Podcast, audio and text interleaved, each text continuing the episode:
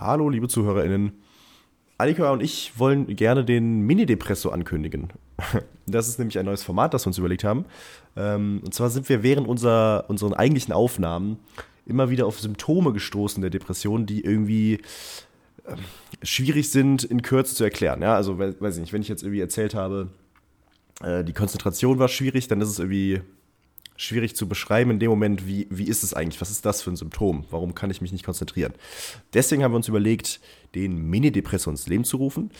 Ähm, dieses Format wird etwas unregelmäßiger und, ja, wobei unsere jetzigen Folgen kommen auch nicht so regelmäßig wegen der Depression. Aber ähm, genau, die anderen Folgen kommen immer mal wieder so zwischendurch. Die werden etwas kürzer sein, also so 20 bis 30 Minuten, je nachdem, wie viel das Symptom hergibt.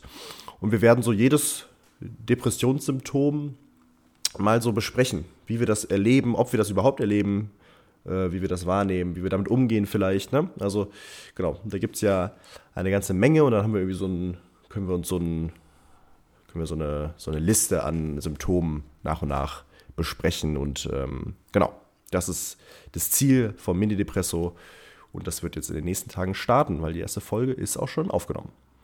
Ähm, Genau. Und wir haben zusätzlich noch ein neues Intro. Das kommt auch in den kommenden Folgen. Das ist sehr cool geworden. Da sind wir sehr happy drüber. Und genau, das war es von mir erstmal. Das war eine kleine Ankündigung. Und wir freuen uns voll auf das Format. Das ist, äh, ist glaube ich, eine coole Sache.